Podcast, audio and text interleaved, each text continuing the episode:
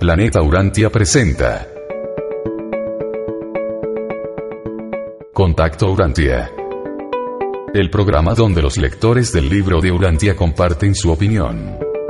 En esta ocasión presentamos reflexiones sobre el fenómeno extraterrestre.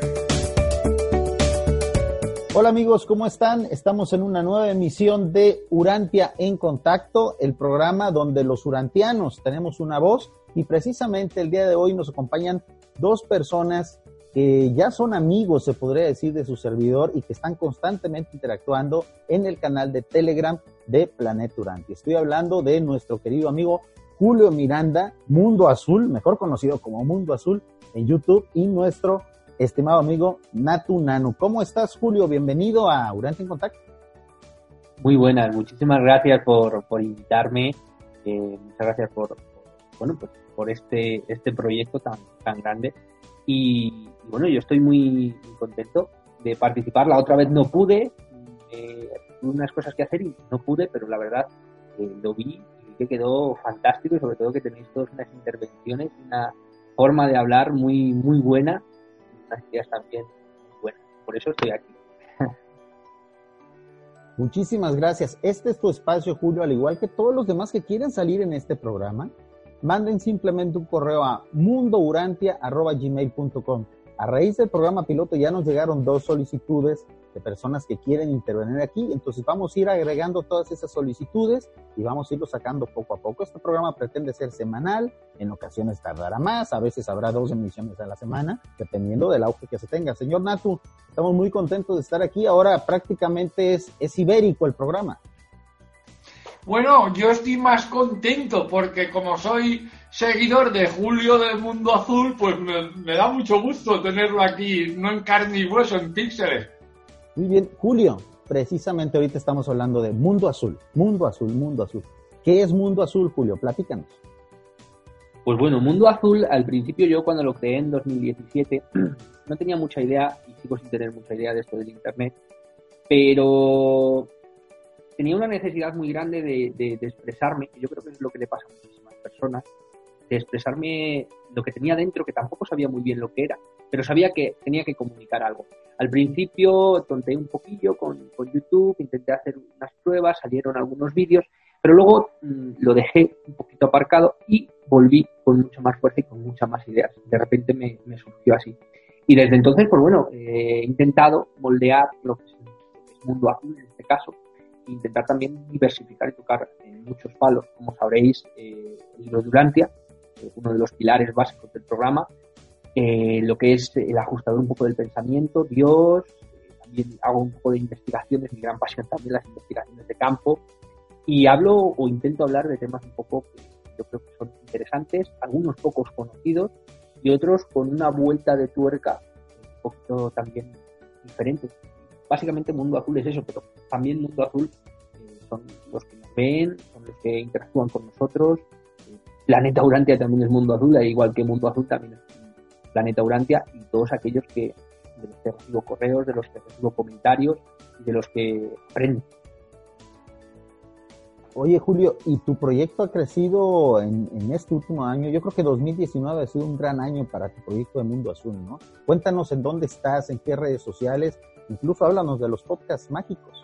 Sí, eh, pues bueno, eso, decía que, que, que Mundo Azul eh, una vez que se creó, una vez que veía yo que necesitaba un poquito más de, expresión, un poquito más de cancha, y entonces eh, decidí abrirlo primero mi Instagram, ¿no? A través de, bueno, de mi mujer, que, que, es la que, la que está detrás de Mundo Azul, de todo lo que veis de Mundo Azul, imágenes, música. No lo digo nunca, pero soy un fraude en ese sentido. Yo crearé el contenido, eh, lo crearé a nivel visual, pero luego es ella la que se pasa las noches ahí editando y la que está ahí editando detrás el 50% es parte de, de yo y Mundo es parte ella. Y entonces me, me, indicó que podía también abrirme canales como Instagram, como Facebook, de los cuales recibo eh, muchísimos comentarios, mucha gente que sorprendentemente yo, así un poco amateur ¿no? al principio, eh, me hablaba de sus experiencias de su vida y me, me, decía cosas íntimas y me decía, oye, Julio, me pasa esto, oye, ¿tú qué crees? ¿Tú qué opinas? Y yo, claro, bueno, pues yo te doy mi opinión, que es lo que básicamente hago en Mundo Azul, ¿no? Y luego, mm, posteriormente, mmm, no sé recordar si, te vi a ti en, los podcasts y dije, bueno, ¿y qué, es esto de los, de los podcasts? Y vi que también era un medio, un canal que me gusta mucho por otro lado, porque la voz yo creo que transmite cosas que la imagen muchas veces no llega. Y me decidí a abrir un canal en Evox, los podcasts mágicos de Mundo Azul, empecé hace un poquito más de un mes. Y bueno, la verdad es que las, las críticas son muy buenas, seguro que hombre, a alguien que no le gustará, pero las críticas son muy buenas y sobre todo que hacemos una cosa muy buena en este sentido, que es eh, tenemos muchísimas colaboraciones. Eh, este fin de semana concretamente tenemos eh, una colaboración concreta con, con, la Asociación Urantia España, que es súper interesante, cinco miembros, también a través de Zoom. Y las preguntas yo creo que son preguntas muy directas que, todo el mundo especialista en este caso haría. Don Natu, tú eres espectador de Mundo Azul, tenemos ya mucho tiempo teniendo, pues la verdad, el honor, porque siempre es grato conocer a personas como Julio y, otras personas que están en nuestro canal de Telegram. ¿Tú qué opinas de su proyecto, tú desde el punto de vista de ser consumidor o de ser espectador de lo que él hace? Como consumidor youtubero, digamos que es porque yo siempre miro YouTube, es a donde voy siempre a mirar las cosas a mí me encanta. Y felicidades, Julio, a, tu señora también, que dices que hace lo de la edición y todo, porque de Mundo Azul me gustan mucho las cosas que hablan. Esté de acuerdo o no, siempre me resulta muy interesante, siempre. Es como cuando entro en el chat, que al principio le daba la patada al avispero, lo que sea. Siempre me parece muy interesante. Y, encima disfruto de que las imágenes que ponen me resultan agradables a los ojos y la música que pone al fondo, lo que sea, también me resulta agradable. O sea que para mí es de mis programas favoritos. Definitivamente el esfuerzo que está haciendo cada quien es, es importante y hay que apoyar a los creadores de contenido, amigo. tal y como lo decía Julio, para nosotros los creadores de contenido es muy gratificante los likes, las visitas y los comentarios. Ahí está la base de lo que nosotros hacemos porque lo que queremos es interactuar y compartir lo mucho poco que sabemos. Julio, queremos hablar eh, de un tema que sabemos que te apasiona muchísimo. La misión anterior, el programa piloto Durante en Contacto, hablamos de JJ Benítez y este tema va totalmente relacionado, totalmente relacionado con, con, ese escritor que tanto admiramos, el fenómeno ovni, Julio. ¿Qué nos tienes tú que decir? ¿Cuál es tu visión? Que sabemos que, que que es compartida con muchos otros, pero tú tienes tu particular visión de ese fenómeno. Cuéntanos. Bueno, yo dentro de lo que he podido estudiar del fenómeno ovni, sobre todo la gente lo que me cuenta, que yo creo que es básicamente lo más importante, porque cuando uno estudia el fenómeno ovni, eh, bueno, ahí también depende de si eres una persona que investiga más por internet, si eres una persona que investiga más a nivel de campo. A mí me gusta particularmente lo de campo porque tengo contacto con las personas y cada uno te da una visión completamente diferente. No tiene nada que ver lo que te puede decir uno con lo que te puede decir otro, aunque sí que hay puntos en los que convergen, ¿no? Y sobre todo en, esas historias eh, te cuentan de todo, pero también te cuentan eh, su historia personal. Y yo creo que el fenómeno ovni, entre otras cosas, es eso, es una cosa personal. Eh, mucha gente me dice, pero bueno, Julio, entonces, ¿cómo, cómo los científicos, cómo la gente que, en este caso ha, podido estudiar un poco el fenómeno no pueden llevar algún tipo de prueba al laboratorio o no pueden hacer algún tipo de, estudio más a fondo, más, más riguroso para que el tema sea creído? Y yo pienso y creo, tengo entendido, por lo menos la experiencia también personal que yo tengo con el caso es, que no es pequeña, eh, en este caso pienso que el fenómeno ovni te elige. O sea, tú, al margen de que, de que quieras o no quieras, eso es al margen, eh, el fenómeno ovni te elige y lo que tú ves está eh, estudiado. Tú no ves nada que, no tengas que ver. Quiero decir, no es como este que pasa y de repente se le caen las llaves, ¿no? Pues no. Eh, esto no va a pasar con el, con el fenómeno ovni. Lo que tú ves en el cielo o incluso mucha gente que relata eh, encuentros con tripulantes, los relatos son en muchas ocasiones tan absurdos que tienen que ser reales. Una persona, por ejemplo, que recuerdo una persona que, además vive aquí en mi pueblo, que un caso de que él iba por una carretera, que se dirigía rumbo a Soria, y de repente tuvo un contacto con este tipo de gente, eh, humanoides, bueno, seres no humanos, llámalo como, llámalo como quieras, porque la, denominación no es tan importante sino que vives. Eh, y él me decía, Julio, yo lo que estaba viendo, lo primero no era capaz de y lo segundo siempre me hacía la misma pregunta, ¿por qué yo? ¿Por qué yo? ¿Por qué estos, estas personas, si verdaderamente tienen una tecnología eh, tan grande, cómo de repente se pierden, preguntan por un pueblo que está a 5 kilómetros de donde ellos están, por ejemplo, y dicen, no, estamos preguntando si nos ha perdido nuestro transporte y venimos a preguntar, ¿sabes dónde está el pueblo? Pero ¿cómo no lo vas a saber si estás a 5 kilómetros?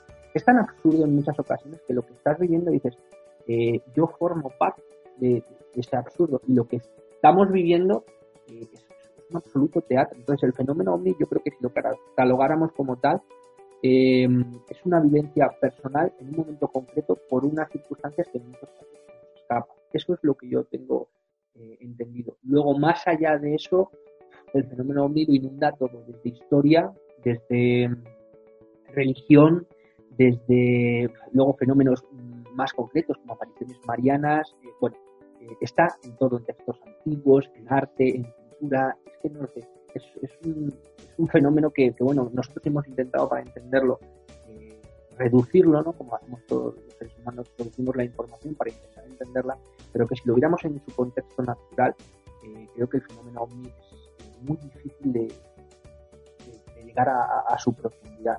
Entonces el fenómeno ovni yo creo que eh, por encima de todo es muy antiguo y es un fenómeno que, que, Eso yo creo que es lo, a lo que lo reduciría.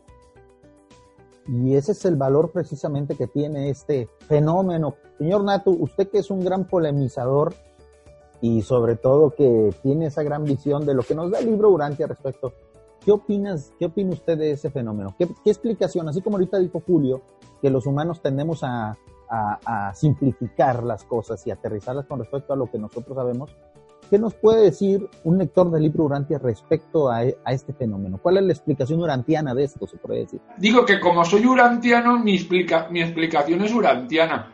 Yo entiendo, por ejemplo, como ha dicho Julio, que algunos parece que sean hechos para el caso o para el que lo va a ver, o no sé cómo explicarlo, eh, que no aparece o para todo el mundo, sino que en determinado momento y para cierta persona o cierto grupo de personas. Yo he visto a lo largo del tiempo que estos suelen ser los fenómenos de la luz. Una bola amarilla, blanca, naranja, son de luz. A estos yo la explicación que le doy por lo que he llegado pues de la vida, la experiencia y tal, y lo que veo en el libro Durantia, digo, podrían ser los seres intermedios, Julio, los seres intermedios. y también, pues podría ser un serafín, un seconafín, hay todos esos seres, porque a mí me pasó un caso de ver dos, y, lo comenté con Julio o en el chat, eso de que las dos luces eran dos luces naranjas, como del tamaño pelota de ping-pong, pero no sé la distancia que estaban con lo cual podrían ser como un campo de fútbol o más o menos porque no apreciaba la distancia. Y los movimientos y todo lo que hacían me recordaban a mariposas cuando juegan para aparearse y van volando, que se juntan, se separan, perfectamente así. Y luego están las, el demás fenómeno, digamos, más físico, donde se observa un platillo y se ve que es material, es metálico o algo, un material que no se conoce, o un puro que puede tener incluso kilómetros de distancia. Ese le ve otro tipo de fenómeno ovni. Yo entiendo que lo que consideramos ovni, objeto volante no identificado, pues según el libro Urantia, todas estas luces que se ven así y que nunca hacen nada malo, ni suelen dar un mensaje ni nada, simplemente yo creo que es el golpe de atención que ya te lleva a ti a pensar a raíz de ver eso. Pienso que sean seres intermedios, ángeles, no lo sé, pero creo que son de parte de nosotros, como del Padre. Y luego, dentro de los otros objetos volantes no identificados ya materiales, creo que ahí anda de todo, que hay muchísimo, como en botica. O sea, los hay buenos, los hay malos, los hay que vendrán de un sitio con unas intenciones, los hay que vienen de otro y todo, ¿saben? Ahora, lo que sí que a raíz de los acontecimientos y todo me gustaría decir es que lo que no hay es que creer nunca que estos seres del espacio nos van a venir a solventar la papeleta, a tal, porque entonces cuando la gente ve un ovni o lo que sea y le bajará un extraterrestre y al primero que llegue es que lo va a divinizar y dices, estaremos volviendo a las épocas de Yahvé y de todo. Así que hemos de estar abiertos a caber los hilos, como las meigas. Pero no son seres divinos todopoderosos, son como nosotros, materiales en otro lugar, en otro planeta, con su desarrollo. Algunos para bien y otros no olvidemos que como Urantia rebelde hubieron 36 planetas más. O sea, no todos son para bien. Eso el mismo Benítez eh, lo comenta a veces de que, ojo, hay muchos del porcentaje de encuentros en la tercera fase con contacto, pues algunos son aducciones muy desagradables, que las recuerdan luego vía eh, telepatía o retrospección, lo, lo, que sea. O sea, yo creo que los de luz y eso particularmente van a uno y es como para darle un empujoncito en su mente, un rayito de luz para que busque porque no puedes ver más, no hay mensaje, no hay nada, pero claro, ya el hecho de ver la luz te lleva a pensar. Y los materiales, pues de todo habrá en la viña del Señor, como nosotros. Un par de comentarios que quiero rescatar. Gracias, Donato. Es, es precisamente la riqueza de estos programas, amigos. Si tú quieres salir en Durante en contacto, muy sencillo, comunícate con, tu servidor al correo mundourante.gmail. Todos tenemos una opinión, sobre todo los lectores del libro Urantia somos personas muy inquietas, que tenemos nuestras diferentes teorías para todo aquello que acontece. Y el fenómeno ovni, pues, no, se diga más. Es uno de los temas más polémicos, pero que gracias a lo que el libro Urantia nos ha enseñado, pues empezamos a, a, a tener ciertas ideas que al menos calzan con nuestra filosofía y sobre todo que nos dan tranquilidad intelectual y espiritual. Dos puntos que sacó ahorita el señor Natu, que son muy importantes, Julio. El primero, eh, habló de las mariposas. Sabemos que Mundo Azul es un programa cuyo icono son las mariposas, las mariposas azules. ¿Qué significan para ti? Explícanos. ¿Por qué eso de las mariposas, Julio? Pues bueno, las mariposas, yo al principio eh, tengo que decir que las mariposas eh, sucedieron un poquito antes de, lo del mundo azul, antes de lo que es el logotipo, pero después las he visto de, forma recurrente, es, es impresionante y además mucha gente no, bueno, casualidad, o tú ahora que te fijas más y todo este tipo de cosas. Eh, sí, puede ser que sí, puede ser que como, como indicio, como probabilidad, es cierto que ahora me, fijo más. Pero mira, yo vivo en, aquí en, Ávila, en Baluenga, es un sitio de, alta montaña, es un sitio en que los inviernos más fríos llegamos incluso hasta los 12 grados, o sea que es una cosa bastante sorprendente. Eh, la semana pasada estuvimos, eh, llegamos a, a, los 2 grados y la semana pasada vi una mariposa. Entonces, como probabilidad de ver algo en un sitio en un momento determinado que no, puede ser, ya ahí la probabilidad y la casualidad te van diciendo, bueno, pues la casualidad también tiene sus límites, ¿no? la palabra casualidad también. Y yo me lo, me lo he encontrado, eh, la mariposa, ya no solo a nivel físico, a nivel animal, sino a nivel de un papel, en un momento determinado, concreto, en, una cosa sobre todo importante. Recuerdo una vez también eh, que yo, para mí es, un mensaje, así de claro, no puedo negar, no me es fácil decir, no, puede ser tal o puede ser cual. Decir eso sería negar lo que yo pienso que es, un mensaje, es un mensaje del Padre, o de algo que, es, que, me conoce, algo que está dentro. Es, es, difícil de comprender hasta que no se vive. Pero recuerdo una de las veces que, estaba yo pensando ¿no? en esto de pensamos siempre, el dinero, el futuro, el, las angustias, los, hijos, de ahora que soy padre. Eh, y es curioso que cuando bajaba, yo vivo en, una especie de piso, ¿vale? en un bloque de piso, tengo un piso y, tengo que bajar la parte de abajo, en el primero. Y es justo que en ese momento, al cerrar la puerta, bajar las escaleras, eh, colocar a mis hijas, nos llevamos de paseo, fue instantáneo, una mariposa se coló dentro del portal. Esto no es típico, quiero decir, vivo en una zona de campo, pero nunca me había pasado. Eh, como esas anécdotas te puedo contar eh, cientos de cosas, por ejemplo, eh, estar yo subiendo las bolsas, me pasaba lo mismo etcétera, etcétera. Pido respuestas, pido una cosa en concreto, siempre respuestas, no cosas materiales, sino respuestas. Y de repente yo estaba cargando las bolsas y una de las bolsas se me rompe, ¡plas! me cae al suelo yo me quedo con un trozo en la mano. Bueno, pues esa bolsa tenía adherida una mariposa y lo que vi en mi mano era un trozo de una mariposa. O sea, la imagen en cartón de una mariposa que fue con lo que me quedé en la mano. Y claro, obviamente cuando tú interpretas eso, interpretas ese golpe, porque además son golpes, son golpes de realidad incuestionables y no, no puedes negar, y negarlo sería negarte a ti mismo. Entonces, ese tipo de, esa conexión constante con las mariposas eh, me ha dado a entender como otras muchas personas tienen con los animales o, simplemente con, no sé, una ideología o, en este caso con una señal. Eh, la mariposa para mí representa eso, una señal de Dios, un tranquilo, confía, no te preocupes y además siempre pues, te saca una sonrisa. Eh, historias con las mariposas las tengo haciendo. Voy a contar una, simplemente una rápido. Yo estaba también haciendo mi primer, eh, mi primer directo, que creo que además lo hablé contigo, Jorge. Me aconsejaste, me dijiste, bueno, tienes que hacerlo, que está muy bien. Y yo estaba haciendo mi primer directo y tengo eh, una especie de portacartas antiguo que tiene al lo menos 100 años. Yo lo, lo, llevo desde hace unos 5 años así. Y justo eh, antes de empezar, 5 minutos antes de empezar, de repente en las esquinas del portacartas, no lo había visto jamás, nunca, de hecho me quedé alucinado. Eh, había cuatro mariposas inscritas, además es de cuero, cuatro mariposas que yo no había visto y que estaban ahí desde un principio. Me quedé, como podrás comprender, impresionadísimo. Y eso es básicamente lo que son para mí las mariposas. El azul, obviamente, un significado súper trascendental, como sabrán, ¿no? Pero la mariposa yo creo que es básicamente un mensaje que se puede traducir en la vida de cada uno por diferentes cosas, pero que si verdaderamente estás abierto a tener ese contacto, abierto a la posibilidad, si das un poco de ti, eh, yo creo que, recibes mucho más de lo que das.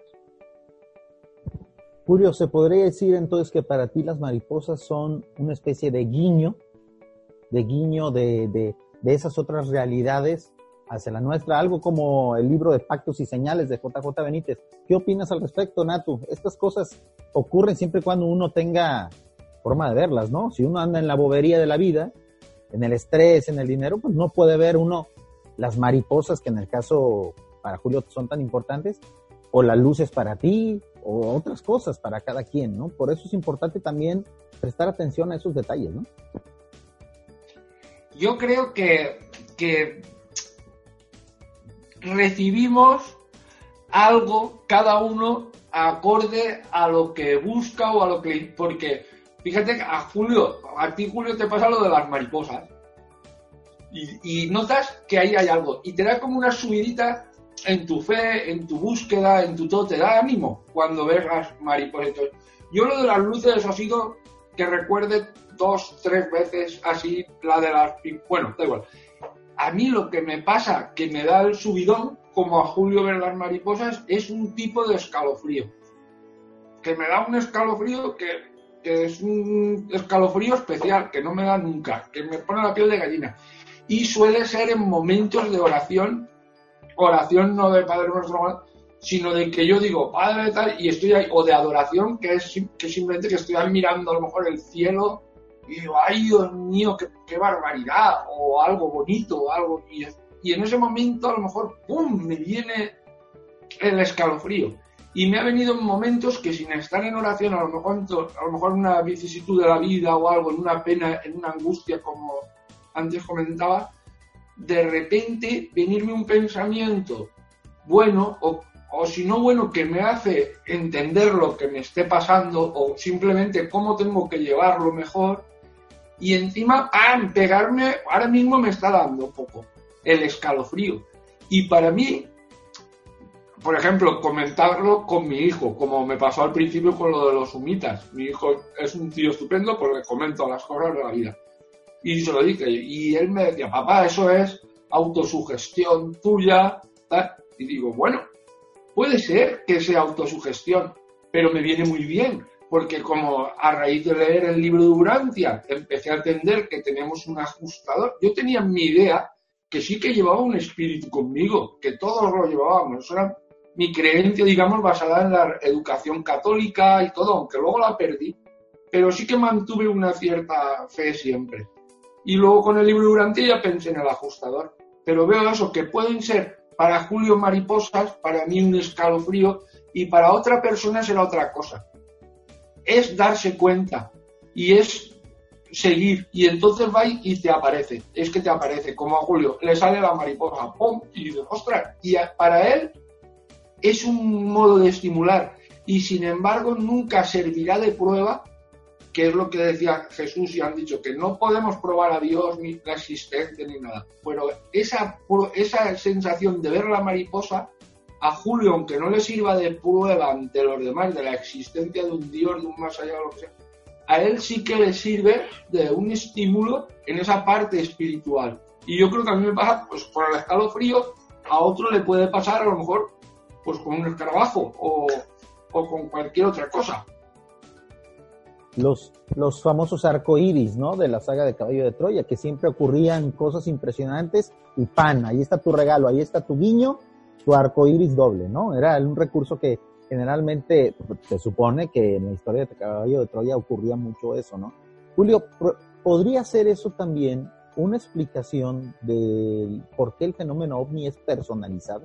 A lo mejor esa es otra clase de guiños, ¿no? Dentro del plan planetario, de guiños hacia la humanidad, hacia ciertos sectores de la humanidad, de, hey, recuerden, existe el misterio, existe lo maravilloso, tranquilos, o sea, no hay, no hay que materializarse, no hay que creer que todo está controlado, hay cosas que se les salen de su control. ¿Podría ser esa la esencia del fenómeno ovni? Sí, básicamente yo creo que el fenómeno ovni, eh, en este caso al ser personal, como, como las señales que estaba diciendo Nato, que, estoy completamente de acuerdo con ello, yo creo que concedemos mucho a, los pensamientos, al estudio, y olvidamos mucho el tema personal que es verdad que puede entrar en juego la sugestión, que es verdad que puede entrar en juego una serie de factores, la falta de entendimiento, la visión ambiental, todo sí puede ser, pero lo estás viviendo y eso es insustituible. Eso es como decían muchas veces que eh, yo puedo tener mucho conocimiento de la capilla sistina, pero no sé a lo que huele. Entonces, eh, esto es un poco, en ese caso, el fenómeno OVNI creo que cuando te elige, porque creo que te elige, algunos les elige de forma eh, mucho más duradera y continuada, a otros es un momento esporádico, pienso, creo que tiene un porqué. A lo mejor sí que es cierto que los porqués algunas veces pueden resultar ridículos, pero creo que sí, que te elige y que, concretamente tengo entendido que hay mucha gente que le siguen durante años con propósitos que, no sabemos. Pero claro, tú imagínate que de repente yo vengo a un sitio, voy a un sitio, me meto dentro de una tribu, eh, le doy una serie de conocimientos, le doy una serie de pautas a seguir y en definitiva, destartalo su vida, destartalo su cultura, destartalo. Y eso yo creo que si eres eh, superior o tienes una conciencia más allá o tienes una capacidad, creo que eso no puede pasarse por alto en ese sentido.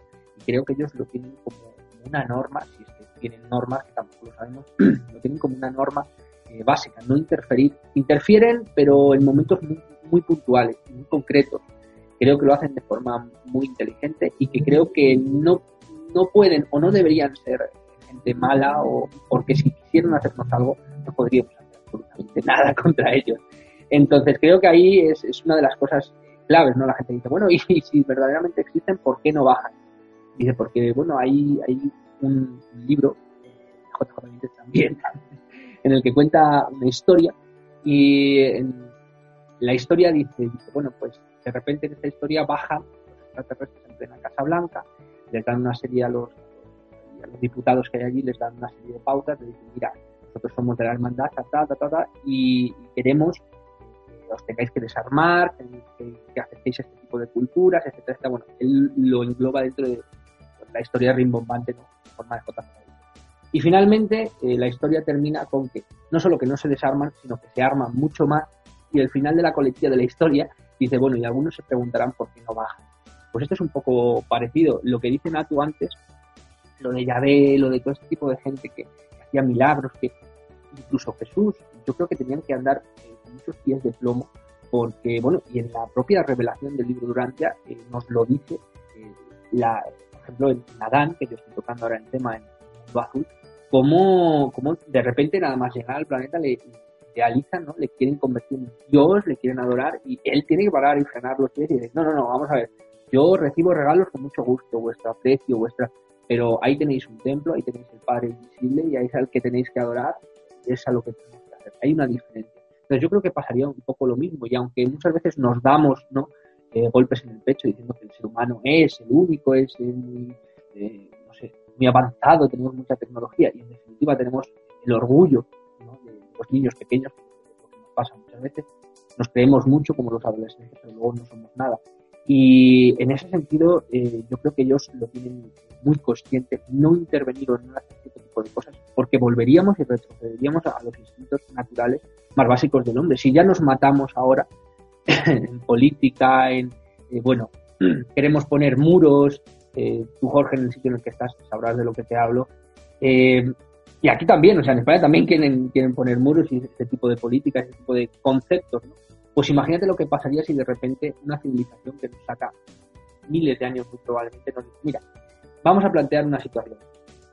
Eh, el gobierno que vosotros lleváis, un gobierno corrupto, está mal desde el principio planteado y los gobernantes os están mintiendo desde un montón de cosas. Lo segundo, la religión que vosotros tenéis es una religión basada en la mentira. Eh, está, hay cosas que habéis, pero las campanas han sonado y no, no os habéis enterado. La tecnología que tenéis está completamente obsoleta, ya no necesitáis combustibles, no necesitáis carburantes fósiles, tenemos una cosa mucho mejor que os vais a, vais a beneficiar. Todo, todo, absolutamente todo puede llegar a ser gratis. Entiende que la economía, entiende que el, sentido de la vida como nosotros lo comprendemos, se vendría abajo. Y mira, uno de mis de los abuelitos a los que yo cuido, con, con la asociación del Padre Azul, que es un niño que hemos creado, eh, me dice, dice, Julio, yo no entiendo eh, el mundo en el que vivo, me resulta muy difícil comprenderlo, me resulta muy, difícil eh, volverme otra vez a meter dentro de, lo que es el rodaje, ¿no? Vosotros lo entendéis todo mucho, la tecnología, cómo funciona, pero yo vengo de una época que no es la misma que esta. Dice, pues imagínate si unas personas que vienen de una época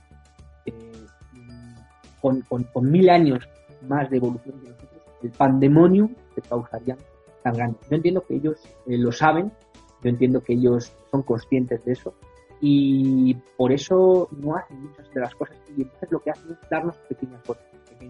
Estimado Julio, definitivamente el tema del, del, fenómeno ovni es uno de los grandes misterios, no solamente del siglo XX-XXI, esto tiene ya muchísimos años, pero apenas estamos empezando a aterrizarlo. Donatu, algo que quisieras compartir ya para despedir esta emisión de Urantia Urantia en contacto. Eh, está, por ejemplo, el tema de las apariciones marianas. Hay muchas cosas que podemos hablar y que podemos aterrizar desde el punto de vista urantiano y desde el punto de vista del fenómeno ovni, ¿no?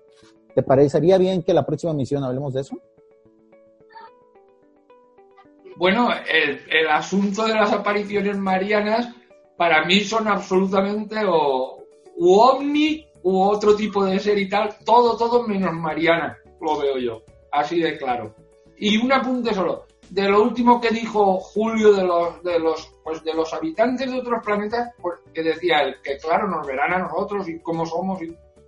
Lo último que leí de los de UL, del planeta UL, URLN, fíjate cómo ellos que usan la telepatía dicen, es que es muy duro hablar con un dirigente de ustedes, de la Tierra, y ver cómo nos está ofreciendo por la boca amistad y todo, y por la mente le estamos leyendo cómo quiere aprovecharse, cómo quiere retenernos, cómo quiere secuestrarnos. Eso con dirigentes y todo.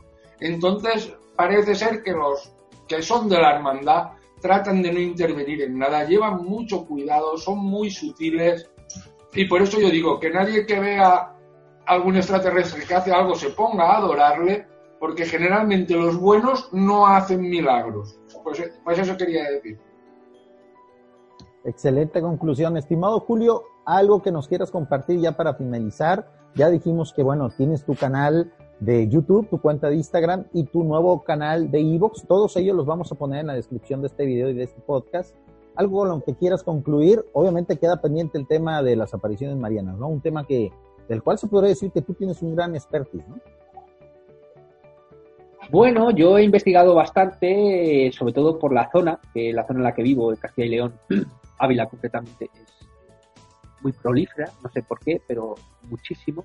Y sobre todo, en este caso, las apariciones marianas conectan literalmente y con, un montón de otro tipo de casos que no están muy bien definidos, pero con leyendas antiguas, como la leyenda de la encantada.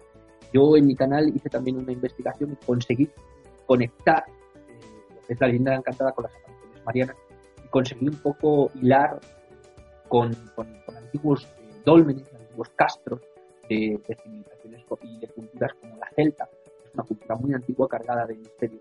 Yo creo que eh, las apariciones eh, marianas, a las que no sé muy bien si atacarle al ovni, al fenómeno de seres un poco más superiores, espirituales, pero lo que sí sé es que no es la Virgen María y que lo que vimos eh, o lo que vieron en su momento cuatro o cinco pastorcillos, lo vieron también los celtas en su momento y justamente en sitios especiales, muy concretos, energéticos en este caso, pues castros, eh, bueno, sitios además fálicos, sitios en los que se iba a adorar, siempre un sitio, y además la magia y lo que, en este caso, lo que irradia el lugar, es, impresionante. Entonces, básicamente es eso. Yo, bueno, pues eh, os aconsejo que, si queréis ver Mundo Azul lo veáis y luego te doy a ti las gracias por esta oportunidad y este proyecto que es magnífico. Yo, la verdad es que esperemos que hagamos muchísimos más porque estoy, la verdad, encantado. Claro que sí, la intención es de que este espacio sea el lugar donde los estudiantes del libro Urantia y por supuesto toda esa gente que tiene una visión diferente de la espiritualidad tengan su, su espacio. Obviamente eh, estamos por iniciar la segunda temporada del programa Humo, Urantia Multiversidad Online. Eh, se podría decir que estos dos programas van a ser pareja, van a ser un spin-off uno del otro, pero ¿cuál es la diferencia de Urantia en Contacto? Que aquí es grupal y sobre todo que aquí puede venir gente de cualquier tipo de religión, de cualquier tipo de pensamiento. Ahorita somos la mayoría urantianos, pero cada uno de nosotros tenemos nuestra particular visión. Amigos, entonces queda hecha la cita para el próximo programa. Vamos a hablar sobre las apariciones marianas. ¿Tú tienes algo que decir? Por cierto, aquí en México estamos ya a 12, 13 días, a la hora que estamos haciendo la grabación de este programa, de uno de los días más importantes de religiosidad, que es el, Día de la Virgen de Guadalupe. Y entonces aquí viene muy ad hoc hablar de esta temática. ¿Qué opinamos los urantianos al respecto? Esperamos les haya gustado esta emisión. Muchísimas gracias. Se despide ustedes su amigo Jorge Arce Gagondonter. Un saludo desde España. Un saludo final, Julio. Un saludo final, Natu. Adiós. Gracias. Abrazo mental. ¡Fiu, fiu! Hasta luego, amigos. Nos vemos. Y esto fue Urante en Contacto. Hasta la próxima.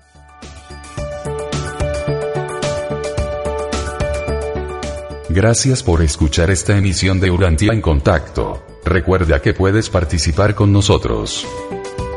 Escríbenos al correo mundourantia.gmail.com Esta fue una producción de Planeta Urantia.